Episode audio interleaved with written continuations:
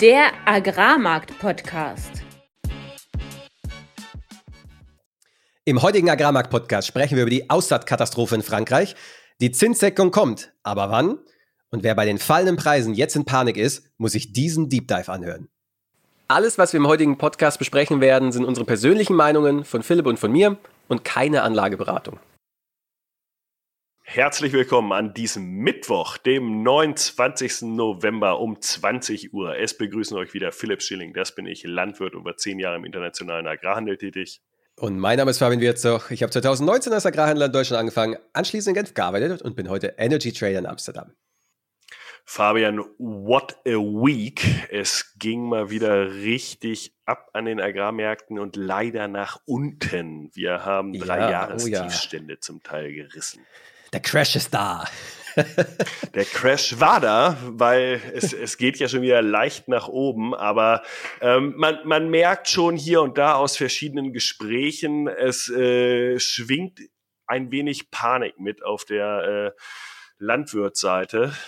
Und das ist der Grund, warum wir heute darüber sprechen wollen, wie vermarktet man sein Getreide denn optimalerweise? Genau, wir werden im Deep Dive darauf eingehen, was gibt's für Möglichkeiten, was sollte man vielleicht vorbereiten und, und hoffentlich haben ja auch fast alle ihr Getreide und ihre Ölsaaten im Boden, so dass man sich darüber jetzt auch Gedanken machen kann. Und wie gewohnt, bevor wir in den Deep Dive gehen, geht's jetzt direkt rein in die Marktupdates. Marktupdate. Mativ Weizen auf dem Dezembertermin. Das letzte Mal, dass ich über den Dezembertermin wahrscheinlich äh, hier zumindest was den Preis angeht spreche, schließt mit 219,50 Euro gegenüber 225,25 Euro letzten Donnerstag und Raps auf dem Februartermin schließt mit 451,25 Euro gegenüber 438,75 Euro letzten Donnerstag. Weizen entsprechend nochmal runter, Raps allerdings hoch der Abverkauf beim Weizen ging diese Woche zunächst einmal relativ stark nach unten ähm, auf ein 25-Monats-Tief an der Mativ. Zwischenzeitlich waren wir dabei 212,75 Euro. Zum einen hatten wir sehr geringe Liquidität. Äh, wir hatten ein langes Wochenende in den USA. Das bedeutet immer, dass wenige Händler da sind und damit auch so Schallschwellen, wie wir so schon beschrieben haben, schnell durchbrochen werden können. Ähm, wir haben auch in Chicago äh, stehen wir kurz vorm Auslaufen des Dezembertermins und haben dort diese magischen 550 Cent pro Buschel ebenfalls durchbrochen. Ähm, auf Mais-Seite ging das tatsächlich dann auch die letzten zwei Tage nicht hoch, sondern weiter runter und äh, der befindet sich also richtig unter Druck und das liegt wahrscheinlich auch an ähnlichem. Der Dezembertermin ist am Auslaufen und viele US-Landwirte müssen sicherlich auch noch äh, einiges von ihren Verträgen preisen und da kommt dann einfach ein bisschen Verkaufsdruck rein, weil auch viele noch nicht besonders gut verkauft sind.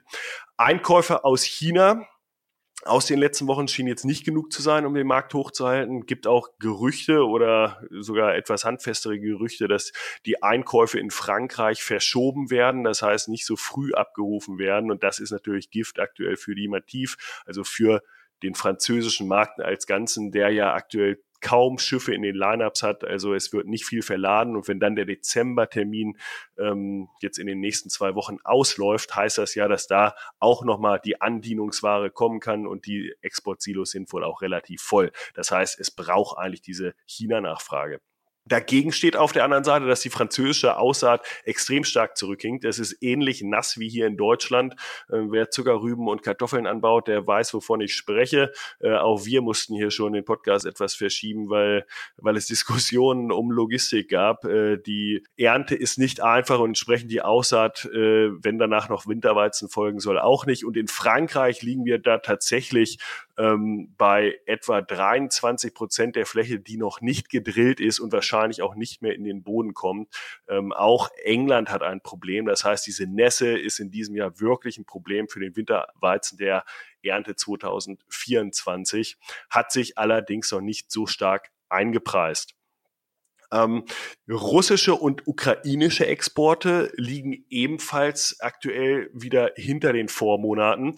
ist normal, dass wir ein leichtes Absinken sehen, aber das ist doch relativ stark jetzt. Auch da ist das Wetter nicht besonders gut. Regen und Wind während den Verladungen macht es natürlich schwierig, äh, da auch hohe Verladungsraten zu halten. Aber auch insgesamt der starke Rubel drückt die Exportmargen in Russland, sodass nicht mehr so viele Verkäufe stattfinden.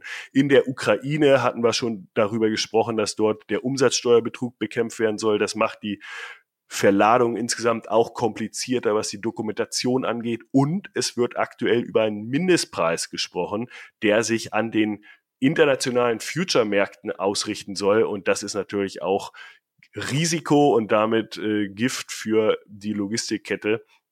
Und da bleibt abzuwarten, was passiert. Aber aktuell heißt das also weniger Exporte aus Russland und der Ukraine, was ja durchaus auch wieder Exporte in unsere Region spielen, spülen könnte.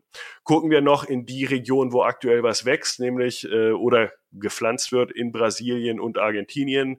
Äh, wettertechnisch weiterhin so ein Mixed Bag. Also in Argentinien läuft es eigentlich relativ gut, bekommen wieder vermehrt Niederschläge, während in Zentral- und Nordbrasilien, wo es ja die letzten Tage dann auch wieder ein bisschen mehr Hoffnung auf Niederschläge gab und dass die äh, Märkte auch ein bisschen gedrückt hat, auch im Sojabereich, jetzt zuletzt wieder ansteigend.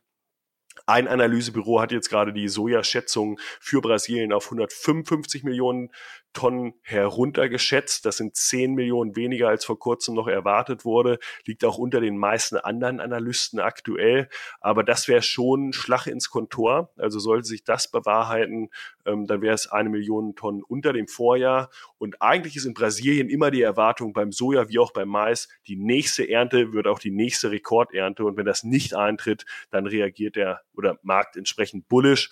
Ähm, viele haben allerdings auch diesen Trade aufgesetzt, Long Soja, auch aus dieser Südamerika Geschichte und Short dagegen Weizen oder auch Mais, äh, was man dann bei den Preisen ja auch entsprechend sieht. Also ob da noch ganz viel Luft nach oben ist, das hängt jetzt wirklich darauf, davon ab, ob diese Trockenheit dann auch durchschlägt. Ähm, und auf der anderen Seite ist natürlich der Elefant im Raum weiterhin die chinesische Nachfrage, Dort hört man jetzt von zurückhaltenden Konsumenten. Fabian wird sicherlich gleich auch nochmal darüber Die berichten. sehen wir überall. Und äh, entsprechend äh, war es das erstmal vom Agrarmarkt und der Bärischen Platte und ab zu dir. Die bärische Platte, jetzt kommt der richtige Bear Case, nämlich in der Weltwirtschaft sieht es echt toppisch aus. Was meine ich damit? Dass eben sowohl Aktienmärkte, Euro-Dollar, insgesamt die Weltwirtschaft an sich, also die Realwirtschaft aktuell aussehen, als ob sie langsam, äh, aber sicher jetzt nach unten sich bewegen. Äh, fangen wir in den USA an. USA, äh, ja, PMI, also die Umfrage unter Einkaufsmanagern pendeln so um die 50. Das ist neutral. Die Firmen bauen weiterhin Lagerbestände ab. Die Nachfrage ist schwach, wird berichtet. Stellenkürzungen fangen jetzt an. Das ist der erste Abbau seit Juli 2020 also alles andere als positive naja, Signale aus der US-Wirtschaft. Das war aber auch schon das einzige, einzige Signal und das viel Wichtigere, was den Markt bewegt hat, war, dass äh, ein FED-Mitglied sich hingestellt hat und gesagt hat, diese Entwicklung, dass es sich langsam abschwächt, die ist echt ermutigend.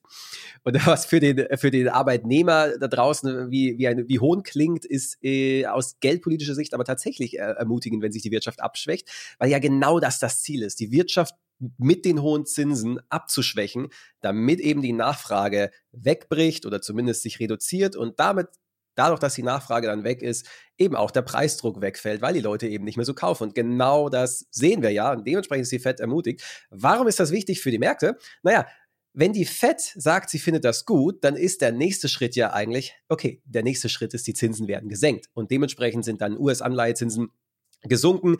Die Aktien haben es initial gefeiert, bis äh, sie dann realisiert haben, oh shit, warte mal, nur weil die Zinsen runtergehen, bedeutet es nicht unbedingt, dass es positiv für Aktien ist, weil die Unternehmen, denen der Aktienmarkt ja da trackt, dass es die, weil es denen natürlich dann schlechter geht. Und äh, dementsprechend sind wir unverändert Woche auf Woche im Aktienbereich. Der Euro-US-Dollar ist auf die, ja, auf diesen Kommentar auf 1,10 hochgegangen, die wichtige psychologische Marke und äh, ja, heute sogar noch ein bisschen darüber hinaus, kam aber wieder zurück und ja, wie gesagt, sieht hier so aus, als ob es erstmal topisch ist und das liegt jetzt auch vor allem an der EU und es wird echt äh, ja, ermüdend und es ist eigentlich deprimierend, wie schlecht es in der EU läuft und dass es auch jede Woche aufs Neue wieder Zahlen reinkommen, die wieder zeigen, wie schlecht es ist. Aber ja, der IFO-Index kam raus, äh, Kommentar von Clemens Füst, dem, dem Vorstand vom IFO-Institut. Wir bewegen uns hin von der Schrumpfung zur Stagnation. Äh, Konsumentenklima ist negativ, stagniert auf niedrigem Niveau wegen der Unsicherheit und das ist eigentlich auch so eins der entscheidendsten Dinge in der Wirtschaft. Wir hatten das mal in einem, in einem Call, äh, Philipp und ähm, mit noch zwei anderen Freunden am Montag diskutiert oder am Dienstag. Ähm, für die Realwirtschaft ist es eigentlich weniger wichtig, ob es jetzt tatsächlich gut oder schlecht ist, sondern vielmehr, was die Erwartungen sind. Weil wenn die Erwartungen des Konsumenten negativ sind, dann spielt es keine Rolle, ob seine aktuellen Gehälter gut sind, ob er aktuell noch einen Job hat, sondern er wird sich zurückhalten. Und genau das sehen wir in den USA, in Europa, in China, dass sich der Konsument zurückhält und dann wird irgendwann mal eben aus dieser Erwartung heraus ein Fakt. So, in Europa ist natürlich dieser Fakt schon da. Wir sehen die Importpreise bei minus 13 Prozent, die PPIs crashen, also die Produzentenpreise. Und heute kam dann auch die Inflation aus Deutschland, 2,3 Prozent year on year. Muss ich an dieser Stelle nochmal wiederholen, 2,3 Prozent wir sind wieder bei 2% Inflation in Deutschland. Äh, es, es, mag verwunderlich sein. Ja, aber hier sind wir und der nächste Schritt ist jetzt, dass wir eben unter diese 2% fallen. Und das liegt einfach daran, dass die Rohstoffmärkte weiter nach unten gehen, egal ob das Gas ist, ob das Öl ist. Da gibt es natürlich ein paar Tendenzen und es gibt Risiken, dass sich das, ja, dass dieses Szenario auch schnell wieder vom Tisch ist. Aber aktuell ist dieser Trend ungebrochen. Und äh, solange dieser Konsument sich eben nicht erholt, wird auch dieser Trend der fallenden Inflation eben weitergehen. Und damit steht dann auch eine Frage im Raume, nämlich, ja, wann fängt eigentlich die EZB dann an, die Zinsen zu senken? Und generell die, die Aussage, die in vielen Marktkommentatoren, die von vielen Marktkommentatoren gegeben worden ist, nämlich die hawkische Fassade der EZB bröckelt. Weil eben die Realwirtschaft in Europa schwach ist, weil die Inflation in Deutschland jetzt bei 2% ist und der Rest der EU wird da folgen. Und äh, ja, was preist der Markt jetzt? Der Markt preist Zinssenkungen innerhalb von sechs Monaten. Das ist nicht mehr lang hin. Ähm, gibt es noch weitere Risiken, die so im Raum stehen? Äh, da gibt es mehrere. Und da gibt es vor allem erstens die Situation in Deutschland. Wie entwickelt sich diese ganze Diskussion um Schulden? Äh, generelle Einigkeit der Parteien, was jetzt als nächstes gemacht werden soll. Es gibt ja mittlerweile auch Clash zwischen Bundesrat und Bundestag. Zum Beispiel das Wachstumschancengesetz wurde vom Bundesrat gestoppt. Und ähm, ist so ein bisschen Beef, aber vor allem auch heute die News. Signa Holding, eine der größten Immobilienunternehmen in Europa, 23 Milliarden äh, Assets, die diese Firma hat von René Benko, ist heute insolvent gegangen. Die Adler Group war ja auch schon öfters in den Medien, hat jetzt einen Verlust reported von einer Milliarde Euro. Eine Milliarde, das ist krass.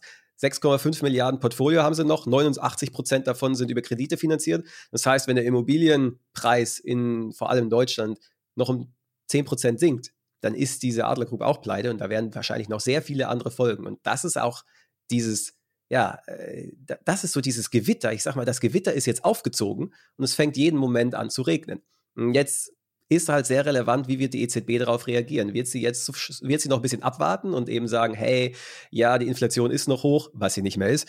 Ähm, wir werden jetzt erst nochmal, wir werden erstmal die Zinsen nicht senken, sondern higher for longer, wir werden die Zinsen hochlassen und dieses ganze Blabla. Oder werden sie jetzt relativ schnell eben wieder anfangen, was das wahrscheinlichere Szenario ist und was die, was die Anleihenmärkte auch preisen, dass sie eben innerhalb der nächsten sechs Monate die Zinsen senken und auch wieder ein neues QI starten, was dann am Ende eine sehr positive Entwicklung für die Rohstoffmärkte nach sich ziehen würde. Deep Dive und damit haben wir jetzt eigentlich im Marktupdate gerade auch schon zwei Szenarien aufgezeigt, die dieser Markt nehmen kann. Zum, zum einen diese ausdauernde bärische Tendenz der Märkte, die einfach immer mehr die Negativnachrichten einpreisen und die vermeintlichen Risiken, die noch auch auf Produktionsseite stehen, nicht so richtig mit einnehmen. Ähm, und dagegen, eigentlich was du auch zuletzt gesagt hattest, Zinswende könnte kommen, das könnte Rohstoffpreise beflügeln. Sollte das dann auch die Nachfrage letztendlich äh, beflügeln, könnte das auch der fundamentale Grund dann dahinter sein. Und ähm, man kann hier durchaus ja auch hoffnungsvoll sein, dass, dass hier jetzt mittlerweile langsam die Trendwende eingeläutet wird. Ähm, ja, aber wer von Hoffnung lebt, der stirbt meistens an Verzweiflung. Und deswegen sprechen wir eben im heutigen Deep Dive darüber, wie kann man das Ganze so ein bisschen systematischer angehen und welche Strategien gibt es da, um eben seine Vermarktung zu optimieren, damit man eben nicht von seinen Emotionen getrieben ist und am Ende schlechte Nächte hat? Genau, und wir, wir hatten vor einiger Zeit schon, äh, oder ich glaube, es ist mittlerweile fast ein Jahr her, dass wir mal über Vermarktungsstrategien gesprochen haben, äh, außer das äh, Intermezzo, das wir mit Kagel zwischendurch hatten, wo es auch um deren Produkte ging. Aber ansonsten ähm, wollten wir da eigentlich mal wieder ansetzen und sagen, okay, wir sind in, eine, in einem ganz anderen äh, Marktumfeld jetzt heute, als wir das vor einem Jahr waren. Ähm, und wie kann man jetzt eigentlich seine Vermarktung angehen und was sind eigentlich erstmal die Gründe dafür, dass man Vermarktung planen sollte? Gerade eben habe ich ja schon angedeutet, dass Emotionen sehr belastend sein können oder auch zu großer Euphorie führen können. Ähm, das trifft vor allem auch auf Privatanleger zu. Man kann sich ja immer so schön anschauen, bei den ganzen Brokern, die es im Internet gibt, müssen sie mittlerweile gesetzlich verpflichtend, äh, sind sie verpflichtet worden anzugeben, wie viel Prozent ihrer Kunden denn überhaupt Geld verdienen. Und da sieht man eben, dass 72, 75, teilweise 80 Prozent der Kunden Geld verlieren. Und das Spannende an, dieser, an, an diesem Fakt ist, ich habe mir mal von einem der größten Broker Interview angeschaut. Die Kunden verlieren Geld, nicht, weil sie in der Mehrzahl der Fälle mit ihren Trades falsch liegen, sondern weil die, weil die Verlierer-Trades größer sind als die Gewinner-Trades. Das heißt, Risk Management ist der Grund, warum diese Anleger scheitern.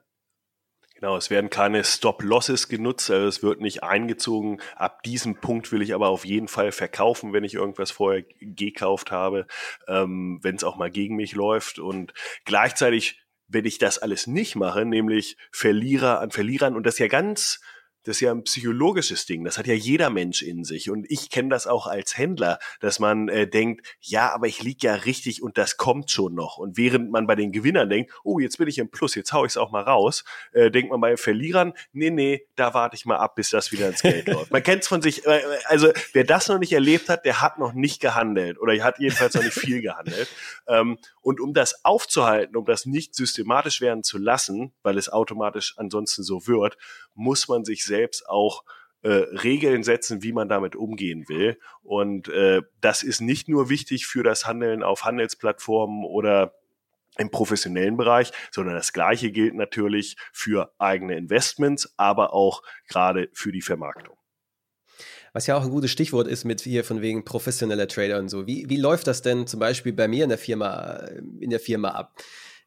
Jeder Trader bekommt ein ganz klares Verlustlimit, wie viel Geld er pro Jahr verlieren kann und basierend auf diesem Verlustlimit ein Positionslimit, was gemessen wird in der Volatilität des Underlyings. Das ist jetzt ein bisschen komplex, aber eben Underli also Rohstoffe, die stärker schwanken, kleinere Positionen, Rohstoffe, die weniger schwanken, kannst du eine größere Position fahren. Und die Überwachung von diesen, von der Einhaltung dieser Limits ist auch komplett getrennt vom Handel. Also das, das Risk Management als solches äh, sitzt irgendwo und wenn du dein Limit breached, dann ist die Kacke richtig am Dampfen, dann geht es sofort hoch zum Head of Trading und dann ist, darfst du dich vor ihm rechtfertigen, warum du nicht deine Limits eingehalten hast. Und diesen Vorteil, den der professionelle Händler hat, dass nämlich jemand für jemand anderes ihn zwingt, dass er eben seine Risikolimits einhält, hat ja der Landwirt oder auch der private Trader nicht. Von daher ist die Frage, was kann ich denn da machen? Genau. Und was kann man machen? Man kann sich erstmal selbst die Frage stellen, wie ist eigentlich mein Risikoprofil? Und jeder, der irgendwie schon mal Geld angelegt hat oder vielleicht bei einer, äh, äh, bei einer Bank ein neues Konto eröffnet hat, äh, wo er dann in Aktien oder anderes investieren will, bekommt er erstmal einen Fragebogen vorgelegt, um sich selbst einstufen zu können, mit welchem Geld gehe ich da um und so weiter. Genau das Gleiche kann man natürlich auch für seinen Betrieb machen. Wie risikoanfällig bin ich denn bei bestimmten Preisniveaus, wenn, wenn es dann nach unten geht? Oder habe ich ein Eigenkapital und geringe Zahlungsverpflichtungen und kann entsprechend sehr relaxed an die Sache rangehen?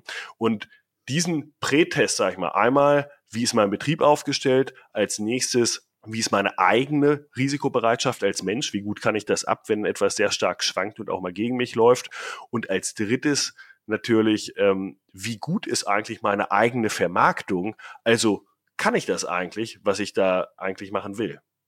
Da würde ja jetzt jeder sagen, hey, ich, ich kenne den Markt und ja, letztes Jahr, da lief es halt nicht so gut, aber dieses Jahr werde ich den Markt auf jeden Fall schlagen. Genau, und wahrscheinlich seid ihr hier ja beim Agrarmarkt-Podcast, weil, weil ihr euch für Märkte interessiert und äh, weil ihr auch die Chancen seht, die, die durch mehr Information möglich sind, dann auch in bessere Vermarktung umzusetzen. Und genau das ist natürlich auch unser Ziel. Und gleichzeitig, wer uns aufmerksam und vielleicht auch länger schon zuhört, merkt, dass wir nicht über absolute Niveaus unbedingt sprechen oder da muss der Preis hingehen, sondern wir sprechen viel über Wahrscheinlichkeiten, über Szenarien. Wir sprechen also darüber, etwas kann hochgehen und etwas kann runtergehen. Es weiß keiner ganz genau, aber man kann natürlich sagen, dieses Szenario aufgrund von Gründen A, B, C, D ist für mich sehr wahrscheinlich. Und deshalb macht es ja vielleicht Sinn, mit seiner Vermarktung auch mal zu warten und auf ein bestimmtes Niveau äh, zu gehen. Allerdings immer unter Voraussetzung, dass man sich im Klaren ist, das muss nicht passieren. Und wenn jetzt dieser Fall eintritt, dass es eben nicht so läuft, wie ich das eigentlich antizipiert habe, was mache ich dann? Wie gehe ich damit am besten um? Naja, ich würde immer dazu raten, wenn ich meinen Betrieb analysiert habe und mich analysiert habe und da ein Fazit rausgezogen habe, äh, ja, was, was kann ich denn ab? Dann schaue ich mir doch als nächstes erstmal an, was steht denn mir zur Verfügung an Möglichkeiten, meine Ernte zu vermarkten. Und da habe ich natürlich Ansprüche aus betrieblicher Sicht, was Lieferzeit angeht, was Liquiditätsbedürfnisse angeht, was Qualitätsrisiken angeht. Ich will nicht meine gesamte Ernte vielleicht als Mahlweize an die Mühle schon verkauft haben, bevor, bevor es zur Ernte kommt. All diese Sachen muss ich mit einbeziehen, aber als Ziel haben aus meiner Sicht zum einen die Liquiditätsfrage von dem Vermarktungszeitraum oder dem Preisungszeitraum zu trennen. Was heißt das? Dass ich mir mich mit meinem Landhändler vielleicht zusammensetze und sage, in, zu dem und dem Zeitpunkt brauche ich Liquidität, aber ich möchte nicht unbedingt gezwungen werden, bis dahin auch meinen Kontrakt gepreist haben zu müssen. Und da gibt es Instrumente. Man hat Vorkontrakte, man hat Nacherntekontrakte, aber viele bieten auch beispielsweise Prämienkontrakte an oder eine Poolvermarktung oder Mindestpreis und so weiter. Und das muss ich mir dann erstmal angucken, was steht mir da zur Verfügung, kann das evaluieren und im besten Fall mache ich mir dann einen Plan schon vorab, am besten jetzt im Winter für die nächste Ernte, weil wenn ich jetzt hier stehe, habe ich ja noch im besten Fall anderthalb Jahre Zeit, meine Ernte zu preisen. Und diese anderthalb Jahre sind ein langer Zeitraum, in dem sehr viel passieren kann. Wir haben in den letzten Jahren gesehen, nachdem wir jetzt, ich gucke nochmal zurück, 2015, 16, 17, häufig Preisschwankungen von 30 Euro im Jahr hatten, reden wir jetzt in den letzten zwei Jahren von Preisschwankungen im Jahr von zum Teil über 100 Euro pro Tonne Weizen, weit über 200, 300 Euro pro Tonne Raps. Und da sind einfach so eine Schwankung drin, dass ich das ohne Strategie eigentlich nicht angehen sollte. Ja, diese extremen Preisschwankungen zeigen ja, dass man dann nicht mit der gleichen Risikofreude, dem Risikoappetit rangehen kann, wie, wie das eben noch vor ein paar Jahren der Fall ist. Also ja, was konkret, sag mal konkret, was heißt das für mich? Was, was wäre idealerweise zu tun? Also man muss eine Zielsetzung, glaube ich, festsetzen. Man muss sagen, was, was will ich eigentlich? Und wir hatten schon häufiger, und ich glaube, Malte und Arne, als sie bei uns waren, die hatten das auch nochmal berichtet, ein Großteil der Landwirte schafft es nicht im Durchschnitt zu vermarkten.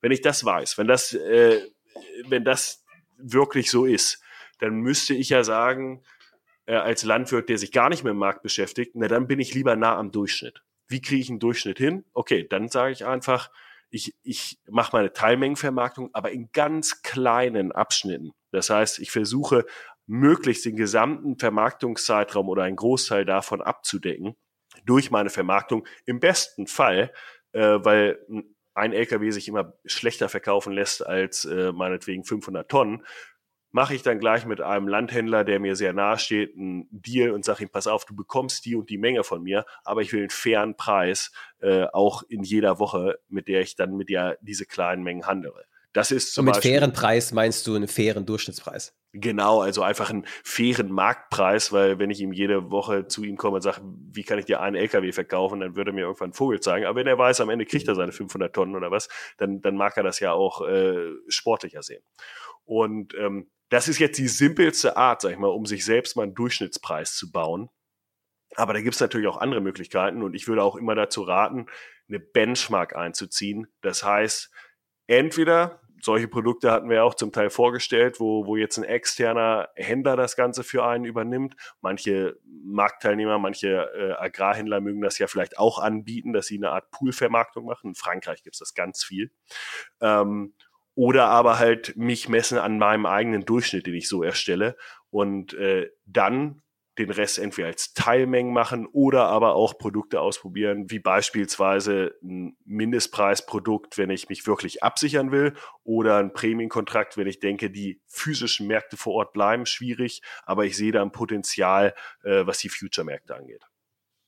Also insgesamt die Vermarktung deutlich strukturieren und systematisieren, dass man eben nicht so stark von den Emotionen beherrscht wird. Entweder indem man so, das ist eigentlich die sicherste Variante, ich lagere es aus. Ich gehe zum Landhandel hin und sage, hey, gib mir einen Durchschnittspreis für meine Ernte, hier hast du es und damit hat man nichts mehr am Hut. Oder wenn man es selber macht, dass man dann auch ganz klar sagt, hey, wenn der Preis hier drunter geht, dann verkaufe ich. Und eh, kein Hoffen mehr, nicht noch, ach, ich warte noch mal eine Woche, sondern dann einfach ganz klar Stop-Loss. Und ich merke das selbst auch in meinem eigenen Trading, ähm, seit ich das vor, vor vielen Jahren eigentlich schon umgesetzt habe, dass ich eine ganz klare Strategie habe, dass wenn ich einen Trade eröffne, dass ich genau weiß, hier möchte ich, äh, hier möchte ich raus, wenn es gegen mich läuft. Das entspannt den Handel ungemein, weil selbst wenn es dann gegen dich läuft, du bist nicht mehr aufgeregt, weil du ist nicht so, dass man da Freude bei empfindet, aber du bist nicht mehr aufgeregt, weil du eben weißt, okay, ich habe im Vorhinein gesagt, ich will so und so viel tausend verlieren und dann ja, dann ist es das dann auch und nicht mehr und, und wenn es weniger ist, naja, dann umso besser, weil dann hat dein, dein Trade vermutlich einen Gewinn gemacht.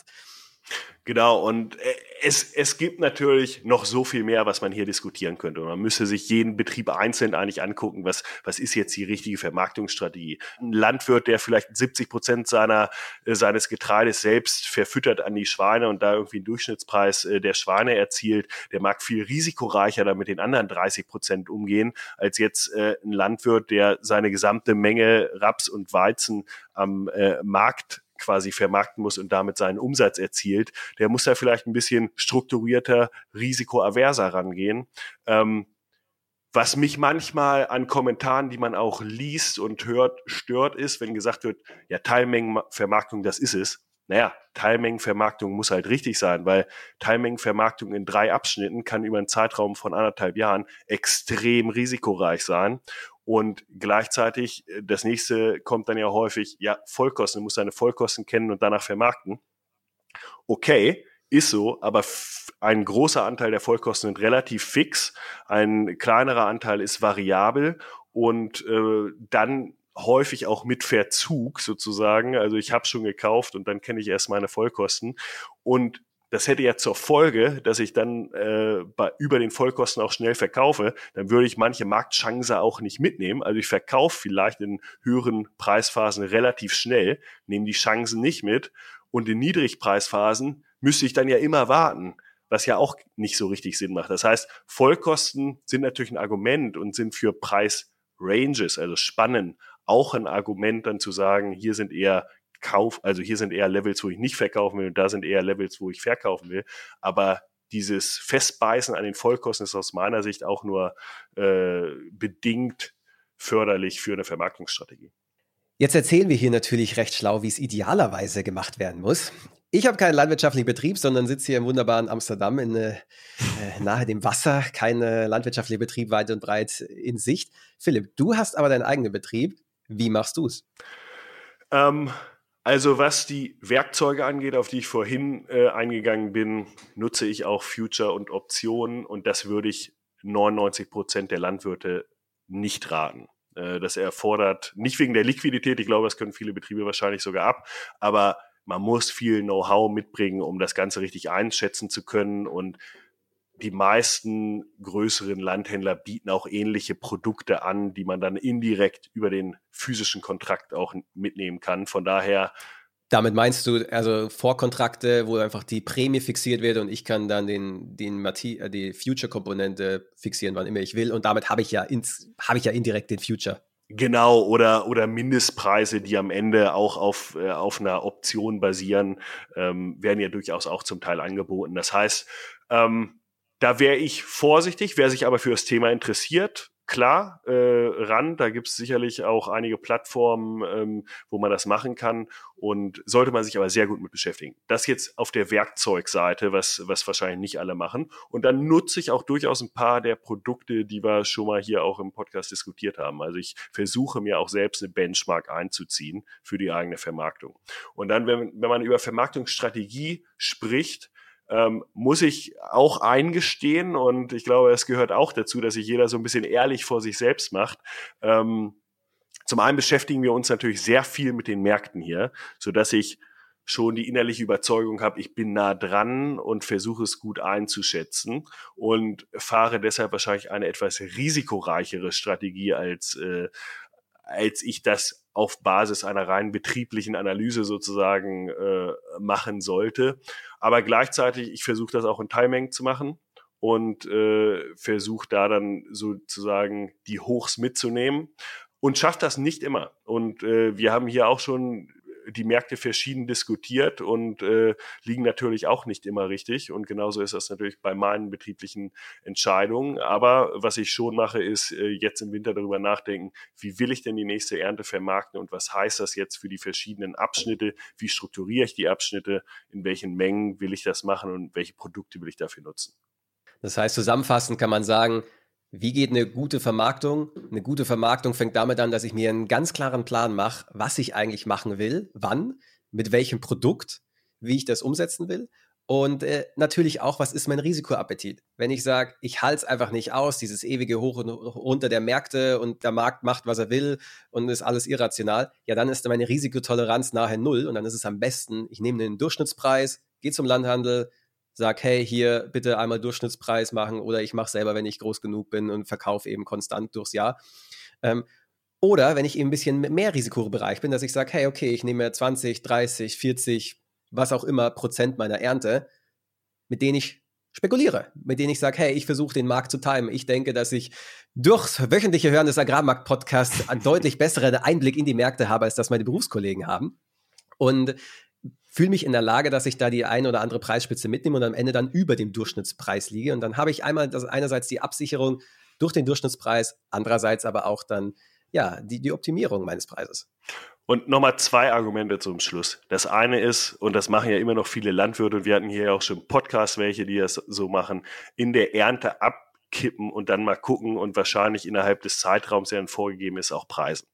Dazu ein Kommentar da waren auch schon mal sehr hohe Preise der Kampagne zu bekommen zwischen Juli und August. Manchmal waren das sogar die Höchstpreise des Jahres. Das ist vorgekommen in den letzten zehn Jahren. Aber was auch immer vorgekommen ist, dass da der niedrigste Preis war. Das heißt, die Chance, einen niedrigen Preis zu erzielen, wenn man in der Ernte vermarktet, ist relativ hoch. Das heißt, auch wenn ich in der Ernte beim Landhändler abkippe, muss ich mir vorher Gedanken über die Vermarktung machen. Und ich will ja auch wissen, welche Kosten berechnet er mir eigentlich, wenn ich vielleicht weiterlagern will. Und die zweite Sache, ich selbst als Landwirt während meiner Ausbildung, aber jetzt auch durch die Beratung und durch mein tägliches Handeln, beschäftige ich mich sehr viel damit, welchen Dünger, welches Pflanzenschutzmittel ich wann appliziere und unter welchen Bedingungen und optimiere das bis ins äh, bis zum Ende durch. Mache mir also richtig Gedanken. Und am Ende bin ich durch vielleicht eine besonders gute Pflanzenschutzmaßnahme oder besonders gute Düngergabe äh, ein, zwei, drei Prozent besser als, als der durchschnittliche Landwirt im Vergleich, während ich durch eine strukturierte Vermarktung ja die Chance habe, zweistellige Prozentsätze dagegen zu haben. Das heißt, das Argument, sich strukturiert und mit Zeit mit der Vermarktung zu beschäftigen, ist viel, viel größer auf den betrieblichen Erfolg. Und deshalb kann ich jedem nur raten, macht euch einen Kopf, jetzt ist Winter, die Ernte steht schon auf dem Acker, also auf geht's. Wenn euch die heutige Podcast-Folge gefallen hat, dann lasst uns gerne einen Like, einen Kommentar auf Instagram da, teilt die Folge und wenn ihr spannende Interviewgäste habt oder selbst gerne einmal in die Show kommen wollt, dann schreibt uns über Social Media oder an studio.agrarmarktpodcast.de.